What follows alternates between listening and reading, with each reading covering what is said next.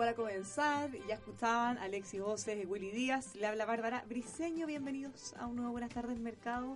Ya, no tenemos que comprar pasaje entonces. Así es, pues. Se cumplió finalmente lo que, lo que tanto anhelaron las líneas aéreas. Eh, hace tanto tiempo. Porque acuérdate que cuando se implementa el low cost en, como modelo de gestión aeronáutico en, en Chile, las compañías empezaron en ese minuto a publicar los pasajes separados de la tasa de embarque. Ya para que se notara efectivamente cuánto del pasaje era efectivamente tasa de embarque, era, era, era, no era el, el, servicio propiamente tal. Así que esto es una súper buena noticia porque de, de, esta forma ya yo creo que van a seguir eh, separando el valor del pasaje de la tasa de embarque, pero se va a producir una rebaja sustancial en el costo de viajar ahora. Así que ahora también hay un punto porque había muchas denuncias contra las aerolíneas porque fíjate que decía, por ejemplo, viaja a tal lugar por se baja a Buenos Aires que se dio por 100 dólares. Claro, pero cuando tú empezabas a seleccionar más tasas de embarque. Pinchar, pinchar, pero eso estaba como bien chiquitito. Entonces, cuando tú empezabas a pinchar, pinchar, resulta que no eran 100, eran 150, entonces, hasta ahí llegó y, la, y por ley se les obligó a publicar los precios con todo incluido, porque así al final pudieras tener. Pero lo podéis publicar por separado también, como Lo que pasa es que cuando ellos publicaban eh, ese pasaje a 100 dólares, en realidad era un tipo de pasaje en una categoría que era la más barata. pero no, no, no, en un día, generalmente no era un día, pero sí era una categoría que tenía una serie de restricciones, como todos los pasajes de la línea aérea, si finalmente la línea aérea cuando vende la, eh, vende los pasajes no es lo mismo ir en el asiento de adelante que en el asiento de atrás porque depende cuando se venda y en el instante hay un algoritmo matemático que va asignando distintos valores en función de la demanda que va quedando en la demanda de, de los propios asientos. Entonces, eh, lo que sucede es que muchas veces tú entras a comprar un pasaje, veías un asiento eh, y decías, no, lo voy a comprar después, cuando volvías a ese asiento estaba más caro. ¿Por qué? Porque ya habían vendido otros asientos y por lo tanto la capacidad se iba eh, reduciendo. Bueno, eso es una, es una técnica que se usan... ¿Y, ¿Y en qué consiste? Como dices tú, al principio y se premia a la gente que compra con anticipación. Entonces, ¿por qué pasa que cuando uno compra un pasaje con dos, tres meses puede ser muy barato? Si lo compra un par de días antes, puede costar hasta diez veces lo que... mucho más caro. Carísimo. Mira, yo les voy a recomendar, para que no anden peleando con esto de entrar y salir, que el precio es más caro. que vayan en bicicleta. No, hay una aplicación que se llama Kayak. Kayak. Kayak. Con K. Tú pones, por ejemplo, el destino que tú quieres ir y busca entre todas las aerolíneas del mundo cuál es. Pero, ¿cuál es lo interesante? Que eso hacen otras aplicaciones, por lo tanto... buscan. Lo interesante es que esto tiene una estadística, por lo tanto te dice no compres ahora, espérate a comprar porque en un mes más históricamente los pasajes han caído en esta fecha. No. Entonces te dice, te dice cuáles son los más baratos. Usted, ¿Kayak? Kayak, con K, K-A-Y-A-K.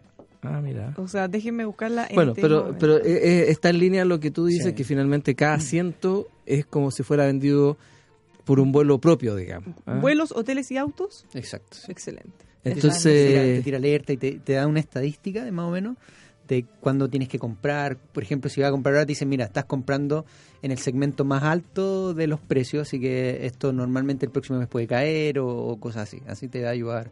Siempre y cuando estés planificando un viaje, si lo vayas a comprar para una semana no, no te va a servir la aplicación ni, ni una aplicación te va a servir, pero... Claro. ¿Eh?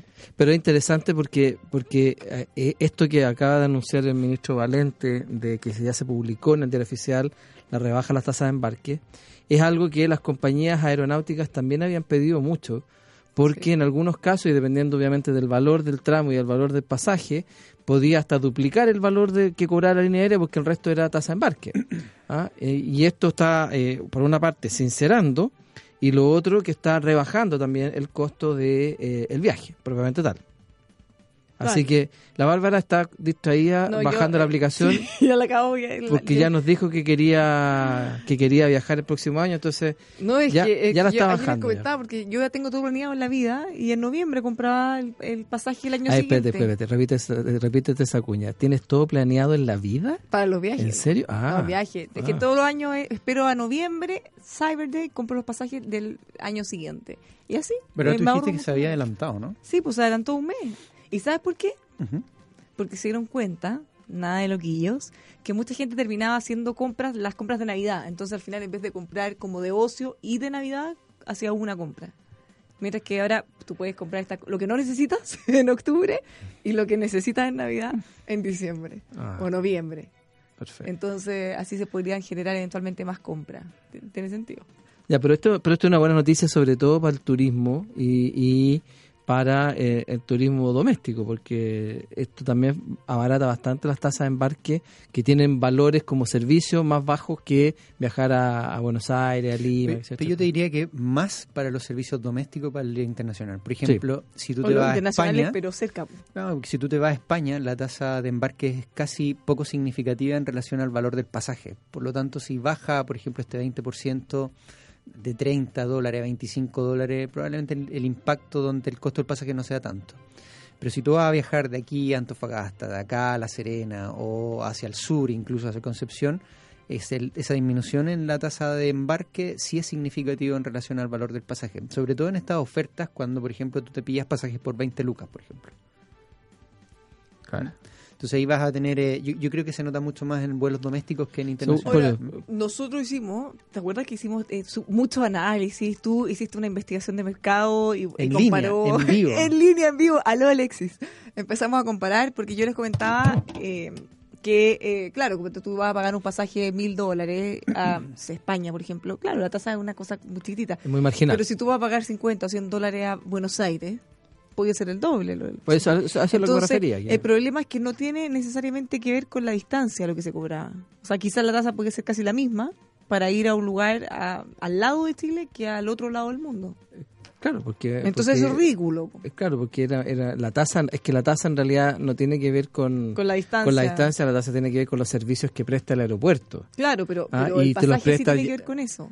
el pasaje sí, pero eso, pero, pero la tasa de embarque tiene más bien que ver con los servicios que te presta el, aeropuerto, que da lo mismo si te subes un avión para ir a, La Serena o para ir a Buenos Aires o España o Alemania. El, servicio de estacionar el, el, avión, de la gente con las balizas y el servicio de, de la torre de control y todo, eh, es lo mismo para un avión que, que va a La Serena o para un avión que va a, a, otro país, digamos. Entonces, eh, evidentemente que ahí es donde se produce hoy día un efecto importante como bien dice Alexi, que se va a notar más en los vuelos domésticos que en los vuelos internacionales. Raya para la suma. Qué buena noticia, porque Muy bueno, partimos con buenas noticias. compatriotas sobre todo van a poder viajar más barato, van a poder ver sus familias. Tú te vas a poder mandar a tus niños para no llevarlos en el auto más barato. Siempre, buscando lo más barato. yo pensé que decir lo más cómodo, no, lo más barato, Ahora, yo no sé si los mercados están tan exultantes como nosotros. ¿A quién le importan los mercados? Ah. si no, el la cobre, El cobre marca una baja importante de unos 55%, está llegando a 2,76 eh, y eso eso duele. ¿ah? Cada vez que el cobre cae un centavo duele. Y, el Brent o los amigos del cartel del mal, como le dice el señor Flores, eh, también están marcando un, alza en 81 el Brent y 71,9 el, el BTI. Lo que sí tenemos una sección que hemos instaurado esta semana, que es eh, planificar el viaje de Bárbara a Brasil. Mira, nos preguntan auditores, porque solo el nombre, kayak, ¿cómo se escribe? Ah, K-A-Y-A-K. Pura tecnología, puro soy Lucho Undurraga. Ah. Charles, Pero ustedes no ven, no escuchan el conquistador. Sí, pues, pura tecnología. Soy Lucho Undurraga. Aló, Alexis. Entonces, K-A-Y-A-C. Kayak. No, la última es K también. K también, K. Todas con K. K-A-Y-A-K. Kayak. Me bajé de la versión fail. ya, kayak. ¿Qué bajaste, Bárbara? No, pero bajé kayak. la bajé, la bajé. Pero por respeto a los auditores voy a comprar los pasajes más rato. Pero es la misma, la tenéis con sí, K. es que no la estaba viendo ya. Oye, la, cosa no, que te decía que como la sección esta del viaje de Bárbara que he planificado, que es muy fácil de entender, porque eh, estamos viendo si le sale más caro o más barato el viaje a Bárbara. Todos los días le sale un poco más caro, otro más barato. Hoy día te voy a contar que se está cayendo el real en Brasil. Por lo tanto, ¿te acuerdas que antes podías cambiar con un dólar cuatro reales? Bueno, hoy día vas a poder cambiar menos, porque se ha fortalecido mucho más el real. ¿Pero cómo? Y el tipo de cambio nacional también ha caído. Así que ese efecto, que podría haber sido algo más barato para ti, hoy día no te está favoreciendo. Se neutraliza. No puede De hecho, cayó, ha caído hoy día mucho más el real que el peso chileno, así que te sale un poquitín más caro. O sea, a Brasil no viaje. No sé, voy a ir igual, no, pero más, ah, padre. No sé si esta es la sección de cómo, ah, cuándo ah, paga. sí, pero que tenemos, tenemos muchos auditores, aunque no lo crean, que viajan a Brasil. Siempre nos están preguntando si llevan regalo o dólar. Entonces, yo creo que esto es como utilidad pública al final. Y hemos llegado a la conclusión de que hay que llevar dólares y eh, que hay eh, buen momento para ir a Argentina, nos contaba ayer Cote y Tomás Flores. Sí, eh, el Cote venía llegando, nos contó hoy día en la mañana también que venía llegando de Buenos Aires, todo, casi todo a la mitad de precio. O sea, se podía comer muy bien en Puerto Madero por 10 mil pesos, por 2 mil pesos te podían cruzar casi de punta a punta a Buenos Aires. y la entrada al cine dijo que costaba 2 mil pesos. O sea, dio varios datos así en la mañana que comenzamos con, con él fuera de micrófono y nos decía que estaba muy barato Buenos Aires. Ya, pues ahí tenemos buenas, puras buenas noticias. De hoy día deberíamos hacer puras buenas noticias. yo, ya, yo, ya, dejé una. ¿Qué, qué vas a proponer tú? yo voy a proponer otra buena noticia. ¿Cuál? Va a abrir un concurso. ¿Quién viaja contigo a Brasil? no, eh, estimados auditores, ayúdenos, mándenos buenas noticias porque estamos optimistas hoy día. Un buen día. Juega, además. Qué mejor. Aprueban construcción en Chile de la mayor planta desalinizadora de Latinoamérica. Eso me parece que es una muy buena noticia. ¿Quién se adjudicó? Porque son 500 millones de dólares. 500 millones de dólares la inversión inicial eh, va a estar en la región de, Atacama. Yo no leí la nota, vi el solo el titular. Inversionistas chilenos y saudíes. ¿Pero empresa, no? ¿O es nuevo? A ver, eh, lo voy a buscar en el... Vale, yo por mientras te voy a contar que ayer nos fuimos eh, del programa con la decisión de la Reserva Federal. Industrial si no me equivoco, ellos no están acá. A no ser que estén con un ficticio, pero con un fantasía más que. Déjame, ya, pero. ayer nos fuimos del programa comentando un poco lo que iba a tomar la decisión la Reserva Federal. Eh, finalmente no hay muchos cambios en relación a cómo ven la política monetaria. Lo que sí sabes que el sentimiento de mercado después de la mm, conferencia fue, fue, fue agresiva, pero no tan agresiva como quisiéramos imagínate lo que es ya sutilmente el que... Eh, mira, yo siempre veo esto, que a los auditores eh, probablemente esto no sé si le interesa mucho, pero uno que está metido en el mercado lo que hace es mirar el, la, todo, todo el, toda la minuta de la reunión anterior y la minuta de ahora. Por lo tanto, compara las palabras, qué palabra cambió, cuál sacó, cuál dice. O sea, los miran cómo se visten, cuál es el tono, si pestañea poco o mucho, todo habla. Hoy día hay software que te lo hacen muy rápido, entonces ya no tenéis que estar con un, con un lápiz marcando ahí que dijo que no. Pero bueno, la cosa es que eh, cambió esta cuestión de moderado, o sea, dentro del discurso, por lo tanto, saca esa palabra acomodativa o moderado. Entonces eso ya empieza a dar la sensación y dentro de las proyecciones Primero que ya llevamos tres alzas este año, con la del día de ayer. Se espera una más para el mes de diciembre y tres más para el próximo año. O sea, ya tienes cuatro alzas de tasa adicionales para la FED de aquí al 2019. Entonces te deja la, te deja la, ¿Y cuál es la expectativa de crecimiento en puntos base de, esas cuatro alzas? No, tiene Estados Unidos creciendo en torno al 3, un poco más del 3. De hecho, hoy día, si tú miras el dato trimestral, creció 4,2%. Ah. Entonces, tiene, tiene, ¿qué es lo que hace que se levanten esas expectativas? Que el crecimiento de Estados Unidos para el próximo año va a ser muy bueno, va a seguir siendo muy, muy favorable. ¿vale?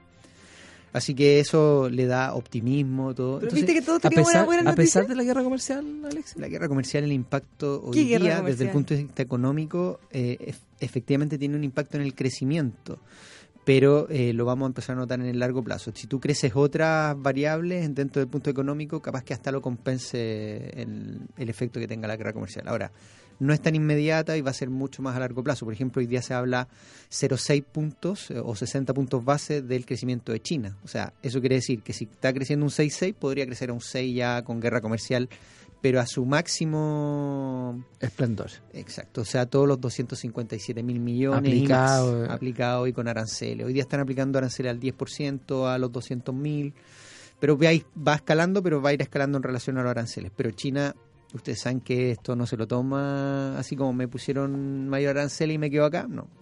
Lo que está haciendo es tratando de bajar aranceles a otras economías. Que, Para el comercio. Claro, entonces ahí es una jugada en tu cara. Ahora, esa desviación de comercio nos conviene mucho a nosotros porque nos podría dejar espacio para meter productos chilenos donde hoy día hay alguna preferencia americana, digamos. Así que también es buena noticia para nosotros. Para los dos lados yo creo que nos puede convenir incluso.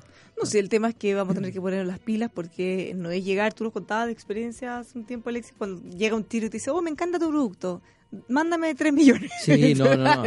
Eso fíjate que fue el granito cuando se empieza la apertura a, a, fines de los 80 efectivamente se produce internamente una, una, política comunicacional que trataba de fomentar mucho el tema de las exportaciones. Y efectivamente, los primeros que dijeron, oye, se abrió China, agarraron avión y se fueron para allá. dijeron, claro, fueron para allá y cuando volvieron dijeron, ni una posibilidad. Porque efectivamente eh, los chinos decían, oh, tal como dices tú, oh, qué bueno, eh, ya, mándeme 3 millones. No, es que yo produzco 10 mil mensuales hasta ahí no llegaba, digamos. Y, y, después de ahí se trató de fomentar una cosa asociativa en ProChile, se trató de armar una política de integración de mercado para poder llegar a, en particular a los, a los mercados chinos o asiáticos, con algún tipo de economía de escala que les permitiera efectivamente colocar productos. Que entre varios llegaran a los entre varios llegaran a los, claro. ¿ah? Pero entiendo que hay algunos productos donde se ha logrado, pero en otros definitivamente no, no tenemos como... lo que pasa es que la medida... Es casi puro vino. Claro, la medida que lograste incursionar y ya es algo estable, tú podías hacer inversiones para tener una infraestructura y producir a ese nivel de la cantidad. Pero para un pequeño emprendedor incipiente, llega eso y está muy difícil. Les cuento que estamos transmitiendo en vivo y en directo, eh, por supuesto, en Radio El Conquistador y también en Facebook, en el Conquistador FM. Ahí nos puede ver. Nos puede mandar también sus mensajes, sus buenas noticias a nuestro WhatsApp al más 569-5842-8182. Acuérdese, anótelo en su celular, más 569-5842-8182. Oye, yo quería hablar, bueno, está el presidente Priñera en, en la ONU. En la ONU está, hoy día pareciera ser que la ONU tiene más cosas que hablar que otro año, ¿no? Sí o más que cosas que pelear que otros años. Mm. Ahora hay una hay una hay una información que, que viene precisamente de la ONU donde eh, la ONU eh, enfrenta un poco a Venezuela, pero lo, lo, lo, complejo es que le pide a la presidenta Bachelet, a la expresidenta Bachelet, que haga un informe de Venezuela. O sea, con todo lo que sabe todo el mundo, hasta dónde la presidenta Bachelet de verdad va a poder hacer un informe objetivo sabemos la admiración que le tiene a, Maduro y a toda su a todo su diseño de política, eh, hasta dónde va a poder ser objetiva para no ocultar los asesinatos y todo lo que denunció este grupo de países que le están pidiendo a Venezuela abrir un canal humanitario para poder definir la cantidad de muertes que han habido y que no tienen autores y que han sido hoy día, ayer o ayer, algo se hablaba incluso de una política genocida, de, de, ¿cómo se llama esta, este concepto de lesa humanidad eh, en el gobierno Maduro? Entonces, ¿hasta dónde la expresidenta Bachelet va a poder llegar de verdad a hacer un informe como, como lo esperan? ¿Ah? Les cuento dos cosas. En CNN, ayer, de esto están dando, nosotros tenemos en la pantalla, ayer justo se habló de este tema y estaba yo, así que ahí en un ratito me pueden ver mientras escucha. Si la duda los auditores si de verdad estás en la tele o estás aquí. No, estoy aquí en vivo y en directo y eso fue ayer en la noche. Así que yo creo que como en 10, 15 minutos, ahí de, por la hora deberíamos salir nosotros en CNN. Bueno, pero aparte de eso, fíjate que eh, dos cosas quiero agregar. Uno, esta denuncia que presentaron seis países latinoamericanos, cinco países latinoamericanos más Canadá, no se basa en un capricho o en una percepción de los presidentes, sino que en informes que ha presentado la misma Comisión Interamericana de Derechos Humanos, la misma comisión presidida por la presidenta Bachelet de, como comisionada de Derechos Humanos de la ONU, y también OEA. ¿ya? O sea, hay muchos estudios serios de gente seria que se han manifestado al respecto y que dicen que han detectado frecuentes y recurrentes violaciones de derechos humanos, cosas como por ejemplo tortura, ejecuciones arbitrarias, eh, además de todos los temas sociales, sanitarios, hambre y todo lo, demás. Ahora, en el caso de la presidenta Bachelet, ella recordemos que hace unos días cuando eh, tuvo que leer un informe... Se saltó esa parte. Se saltó esa parte. Y fíjense que ella hizo una, un informe ya de un discurso y habló de los derechos humanos, por supuesto, bla, bla y empezaron a saltar muchas críticas en realidad, porque dijo, ¿y qué pasa con Venezuela? Entonces después desde la ONU mostraron el discurso entero, el fondo uniforme, y ahí salía que habían detectado que en Venezuela se violaban los derechos humanos. Entonces, ella justo no leyó esa parte, pero dicen que fue porque como el discurso es cortito, hay que hay que elegir, en el fondo tú tienes, no, tienes espacio para leer todo. Justo esa parte no la leyó. Justo se saltó esa. No, claro, la crítica fue fuerte porque... Pero no, pero si está el texto. Claro, el, argumento de ella era que estaba en el texto, pero en lo que finalmente queda, que es lo que ella dice, se lo saltó, digamos. Sí. Ahora, ayer le preguntaron por esta anuncia de los países y ella dijo, no, no, cada país está en su derecho. Paso. Yo, no paso, porque y ahí tiene razón, ella no es presidenta de Chile ahora, ella es alta comisionada de los derechos humanos. Pero eh, vamos a ver qué pasa ahora, porque debe ser muy incómodo para ella. y para ella y para todos sus adherentes también, ¿o no? Claro, porque van a tener que abrir una compuerta ahí que no se sabe cómo se cierra. Porque si efectivamente estos informes se consolidan en una versión oficial desde la ONU. O sea, presidenta eh, Bachelet diciendo desde su boca se, violan, los derechos, humanos, en Venezuela. Eso incluso puede tener repercusiones internas porque se puede producir un derrumbe en la argumentación que han planteado algunos algunos partidarios de ella acá en Chile de, de proteger un poco el gobierno de Maduro. Entonces, creo que creo que va a ser complejo porque va a tener que efectivamente tomar el rol que para que, le encargaron de ser eh, una garante de estos informes de derechos humanos. Sí, ahora para cerrar este tema y antes de la pausa, y a propósito del programa, ayer estaba invitado un ex magistrado de Venezuela que está asilado en nuestro país y una representante del Partido Poder, del Frente Amplio, y como raya también, nuevamente para Suma, me llamó la atención en forma positiva que ya prácticamente no hay nadie que niegue que se violan derechos humanos y que hay problemas. Ahora, ¿cuál es la diferencia? Que ellos tratan de matizar y dicen, no, es que mira, es que, ¿por qué no se meten con Palestina? Y empiezan a tratar de tirar la pelota al córner. ¿Por qué nos preocupamos por, incluso ella dijo un minuto, por Venezuela y no por la crisis humanitaria de Argentina, por ejemplo? Entonces tú dices, ¿qué tiene que ver? Estamos hablando de otras cosas. Pero ya nadie puede negar lo evidente. Y eso es una buena noticia por, por lo menos. Así que esperemos que se pueda resolver esto de la manera más pacífica y eh, rápida. ¿Tú te quedaste con una buena conclusión de eso? Porque eran dos polos distintos los que estaban ahí en el programa. En el, en el primer panel, mm, o sea, no. ¿Qué sensación te quedó en general de todo el panel? Para que nos adelante a los auditores. no, pues vea, es que habían dos paneles. Uno, que estaban estos dos que te comenté. Yo creo que fue medio tibio. Yo no, sé si se sacó mucho al respecto. Podría haber sido más. Y en el que nosotros conversábamos, estábamos con un abogado y con Fernando Atria también. Y ahí yo creo que hay un consenso en que la situación ya no da para más, Venezuela ya es una dictadura y Maduro viola y su gobierno viola los derechos humanos de forma sistemática. Yo creo que eso ya es una, un hecho transversal. Quizás las dudas ya están respecto a cómo se soluciona. Entonces, ¿el golpe de Estado la solución? No. ¿Es una intervención extranjera? No. Es que simplemente el presidente Maduro dé un paso al costado y convoquen a elecciones libres. Entonces, ya ahora las discusiones más que nada van en cómo se arregla esto cuál debería ser el camino a seguir. Más que en defender lo indefendible. ¿Quién, podría hoy negar que se viola los derechos humanos? Nadie. Bueno, nos vamos a la pausa, pero antes de eso le vamos a comentar que si usted quiere hablar de acero, tiene que hablar de Carlos Herrera. También de construcción y ferretería, Carlos Herrera los encuentra en Santa Rosa 2867 San Miguel Carlos Herrera Master en acero carlosherrera.cl. Si usted quiere tener más nuevos, mejores negocios, qué mejor que certificar las operaciones de su empresa con ASR Certificaciones. Los encuentra, como siempre, en asrcertificaciones.cl, también llamándolos al 32 267 0070. Normas, por ejemplo, certificaciones de calidad ISO 9001, certificaciones de seguridad, salud ocupacional, responsabilidad social empresarial, mucho más. Lo encuentra en asrcertificaciones.cl. CL. Nos vamos a la pausa, no se mueva de Radio Conquistador, ya estamos de vuelta con más. Buenas tardes, mercado.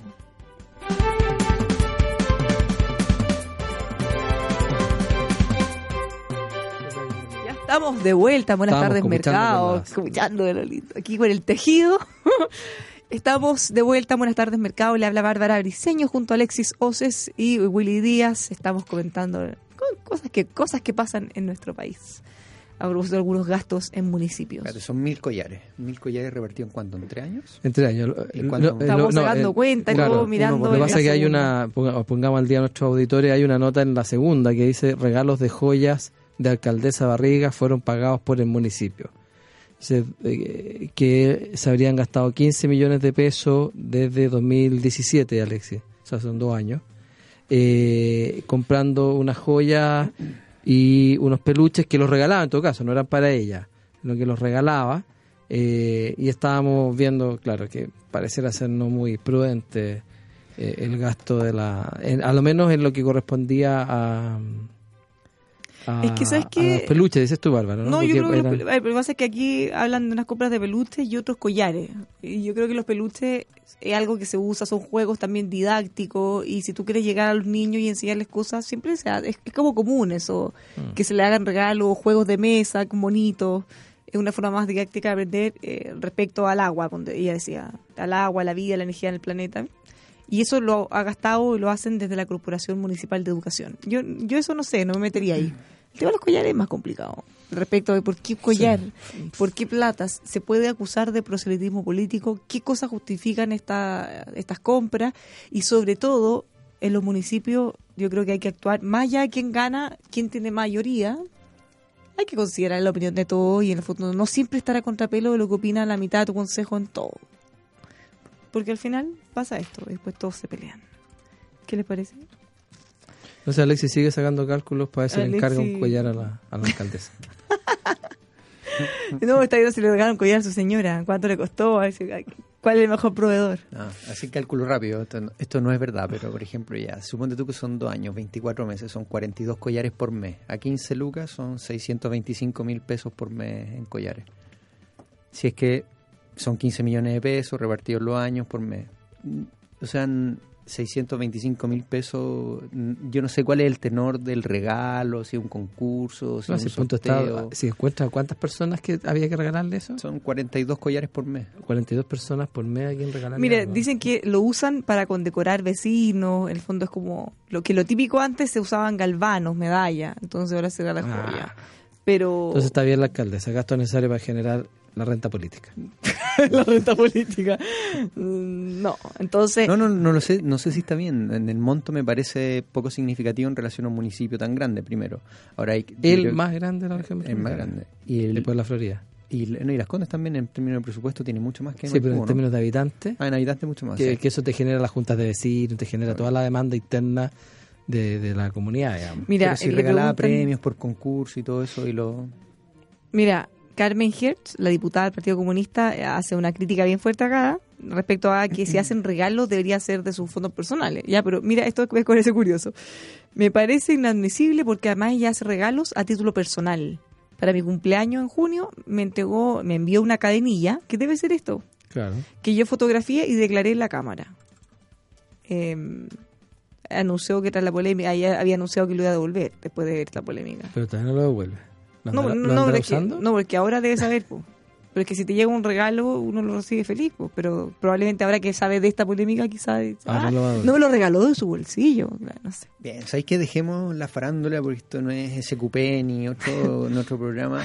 Vamos a irnos a eh, mirar un poco los mercados, dar una vuelta. Fíjense que les cuento que afuera, a pesar de toda esta incertidumbre y uno que comenta, las bolsas están subiendo fuertemente. El Dow Jones sube 0,51% y el Standard Poor's también 0,62%. Sin embargo, lamentablemente, nuestro Chile querido, nuestro nuevo IPSA, que empezó esta semana, está cayendo 0,16% el día de hoy.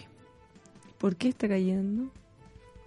Me tienes varias cosas. Yo atribuyo a que hay, esta semana ha habido una fuga de flujos eh, en, en, la región en general tiene Argentina, negoció con el Fondo Monetario Internacional ya hay acuerdo ahí, hay humo blanco, comentémoslo más rápido. Sí, em, por el otro lado tienes la incertidumbre en Brasil, la próxima semana tienes elecciones, tienes un escenario en el vecindario muy, muy turbulento y eso también hace a la vista de inversionistas extranjeros que como tal como llegan también se van muy rápidamente.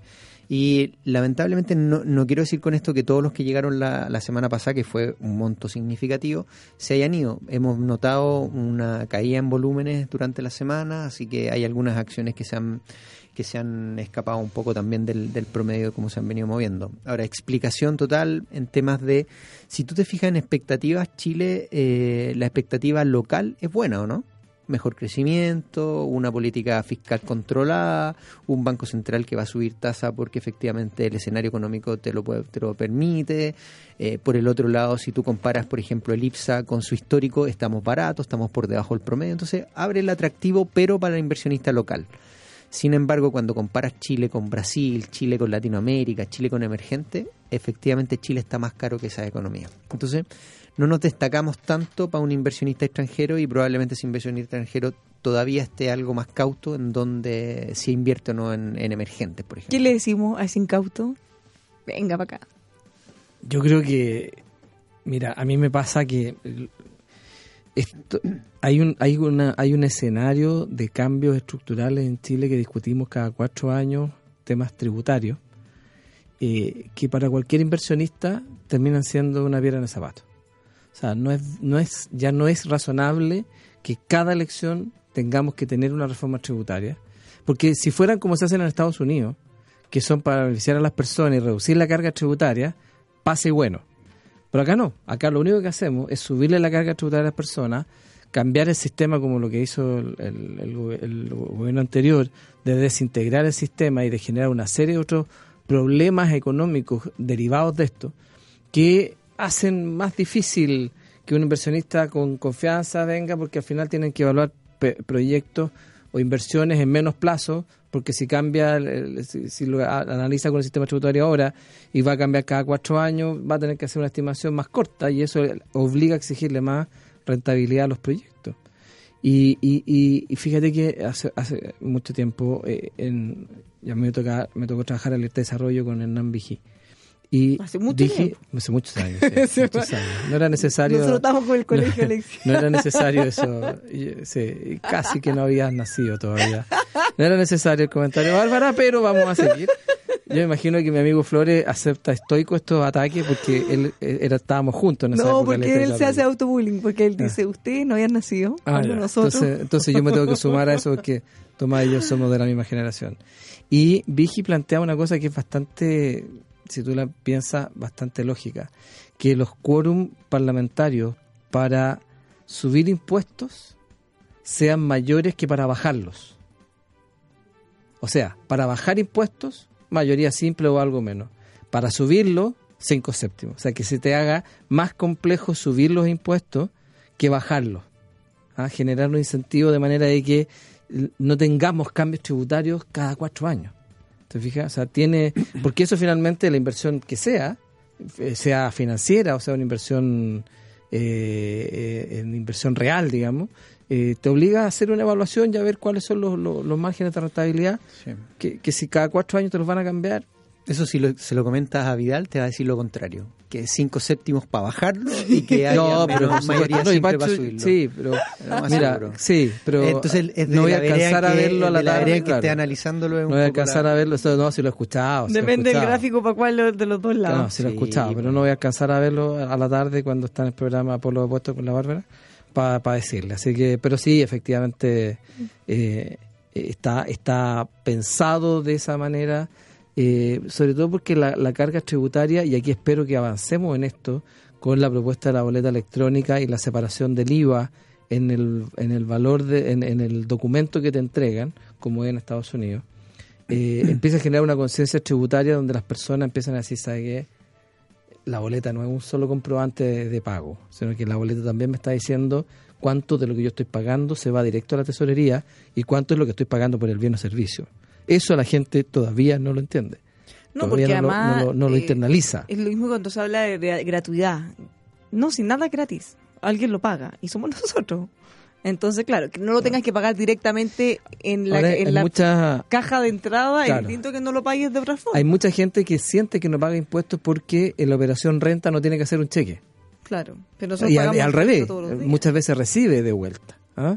Eh, pero creen que no pagan impuestos, pero en realidad cuando uno empieza a hacer el desglose de, los, de todos los impuestos pagados, desde que tú eh, recibes el sueldo hasta que lo gastas, te das cuenta que es una cantidad considerable, que el Estado no está tomando mes a mes para financiar el gasto. Yo no estoy diciendo que no haya que hacerlo, pero hay que hacerlo en una combinación donde el gasto sea de verdad que se necesita para que los recursos que me extraigan también sean los que de verdad se necesitan. ¿Ah? Hoy en esta discusión desde el punto de vista económico, yo me estoy acordando de Argentina, porque hay varios titulares dentro de todo esto. Argentina, nosotros hemos sido, y yo particularmente bien crítico hace harto rato, que mm, con un poco el escenario político económico que ha enfrentado Macri. Siendo una persona que la eligieron desde el punto de vista económico, se ha transformado algo más político y eso ha generado también un escenario económico en Argentina que se ha deteriorado. Entonces, hoy día aparecen varios titulares. Eh, primero, Argentina entra en recesión durante los próximos cinco meses y yo creo que incluso más. ¿vale? Eh, aumentan esta negociación con el Fondo Monetario Internacional. De esos 50 mil millones, aumenta esa línea de crédito a 57 mil millones y unos centavos más y unos pesos más. Mira, nos pregunta un auditor, si el FMI llegó a acuerdo con Argentina, ¿podemos pensar que para el verano ya no va a ser tan conveniente ir de vacaciones? Espérame, es que a eso quiero llegar. Mira, entonces tení Argentina en recesión, eh, que va a entrar. Eh, se habla de un escenario que le encanta a los economistas que se llama esta inflación, que es difícil de entender y, todos se preguntan qué es esta inflación, no entiendo estos términos. Es crecer poco o nada, cero, y tener inflaciones y escenario inflacionario alto. Y eso es lo que está pasando en Argentina. Entonces, te, involucras en este escenario y aparece también Macri diciendo que con esta ayuda del Fondo Monetario Internacional, creciendo 7 mil millones de dólares adicionales, va a lograr salir de, de, todo este escenario económico y para finales del 2019 va a crecer más de un 5%. El titular, este el titular, Justo cuando yo me vaya, cuando yo esté, pero esto se va a arreglar algún día, pero más adelante tenía Argentina del 2019 creciendo un 5%, 5 y algo, no me acuerdo bien exacto, pero más de un 5. Entonces, tú te planteas, ¿puede crecer a un 5, un 5, 7, un 6?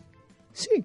O sea, si la base de comparación además es tan tan baja. Y ese es el pues- punto. ese es el punto. Basta con que es muy inteligente. La, cacha el vuelo. Entonces, no, claro, si tu base de comparación es cero o menos, Basta que ¿Por qué crees tú que durante la primera parte de este año el gobierno de turno fue tan mesurado en relación al crecimiento? Estamos creciendo un 4,9 sobre un... Sí, ojo, pero hay una base de comparación durante la primera parte del año que es baja, por lo tanto eso tiene crecimiento y ahora va a empezar a normalizarse mucho más. Ya el mes pasado IMASEC viste un crecimiento de un 3,3. Para IMASEC, que es el próximo viernes, no este, sino que una semana más, vas a tener también un IMASEC en torno al 3%. Entonces ya empezaste a, disminuir esas cifras de un 5, 4,9 o más y ya empezaste a normalizarlo.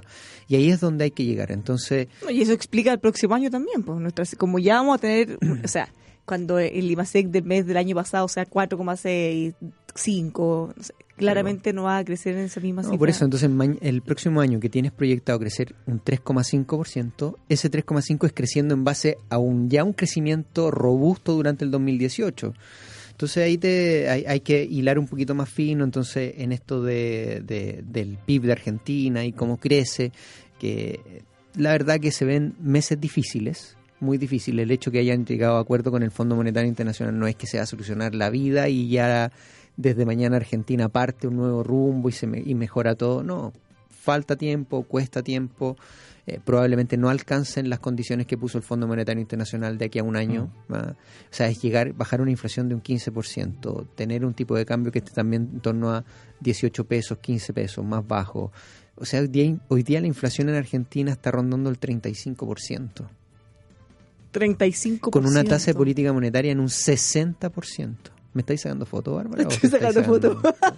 No entiendo, me estáis. Ah, queréis sacarle a la pantalla. Estoy sacando fotos porque sí. Porque, sí, porque la Bárbara está saliendo en este minuto en CNN, así que los que tengan televisión para que la. Pero no te sacas de la, foto, porque es la gracia. puro ahí, ¿ah? No, esto no se puede creer. Esto no se puede creer. Oye, volviendo un segundo al, tema del IVA, eh, yo, yo tengo una. Un, yo hice un estudio hace tiempo que yo calculaba y calculo la carga tributaria por persona pero con un sueldo real y con impuestos pagados.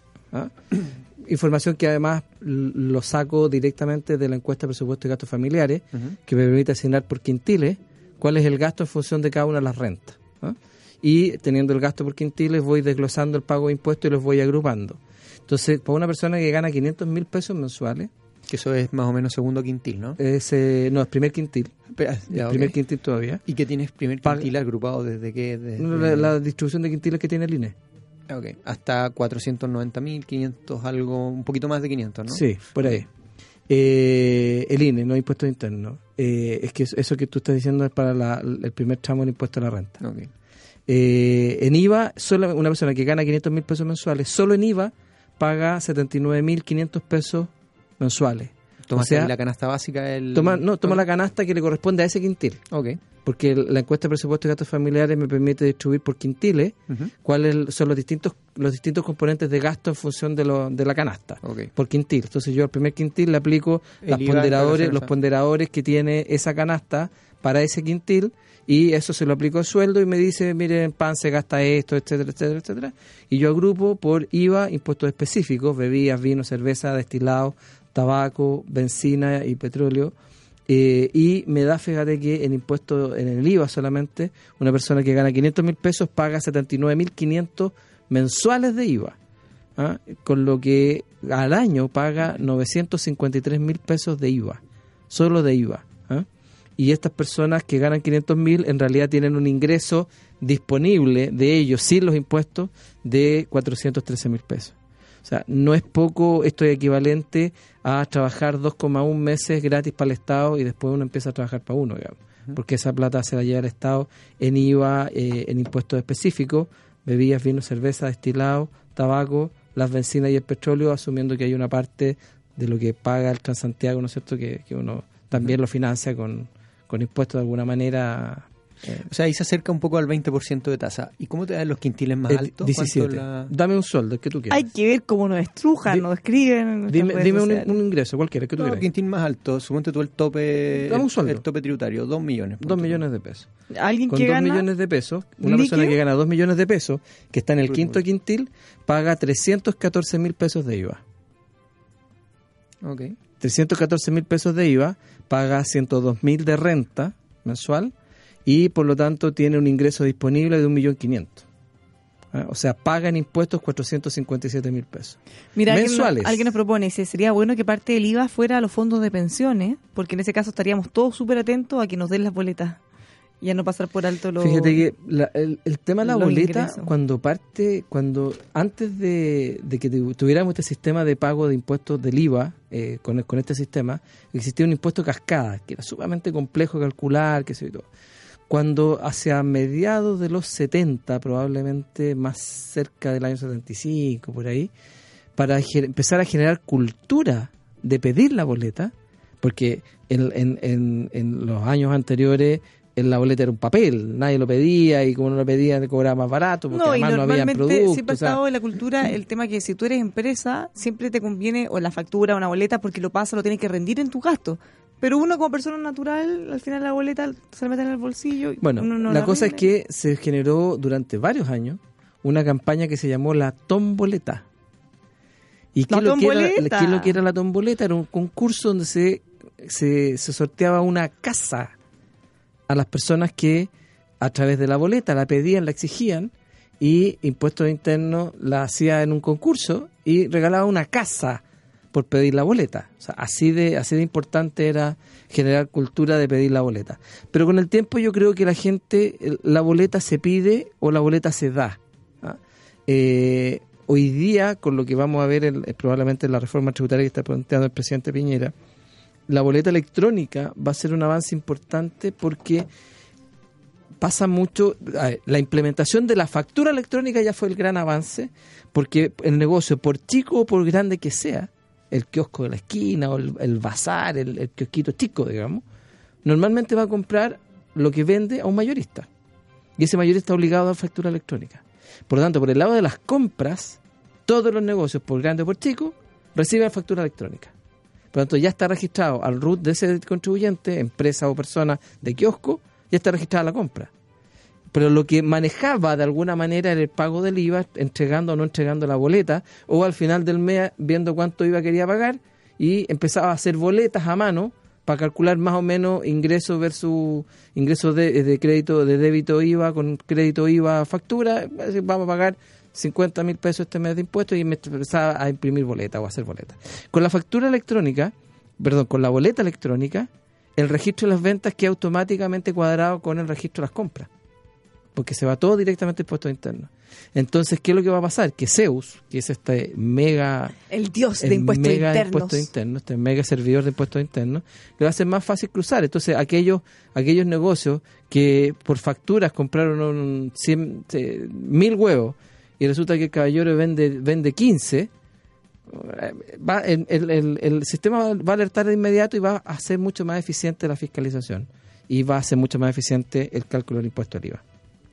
Ya, pues tenemos que tener conciencia de lo que estamos pagando. Tal cual. Que es alto.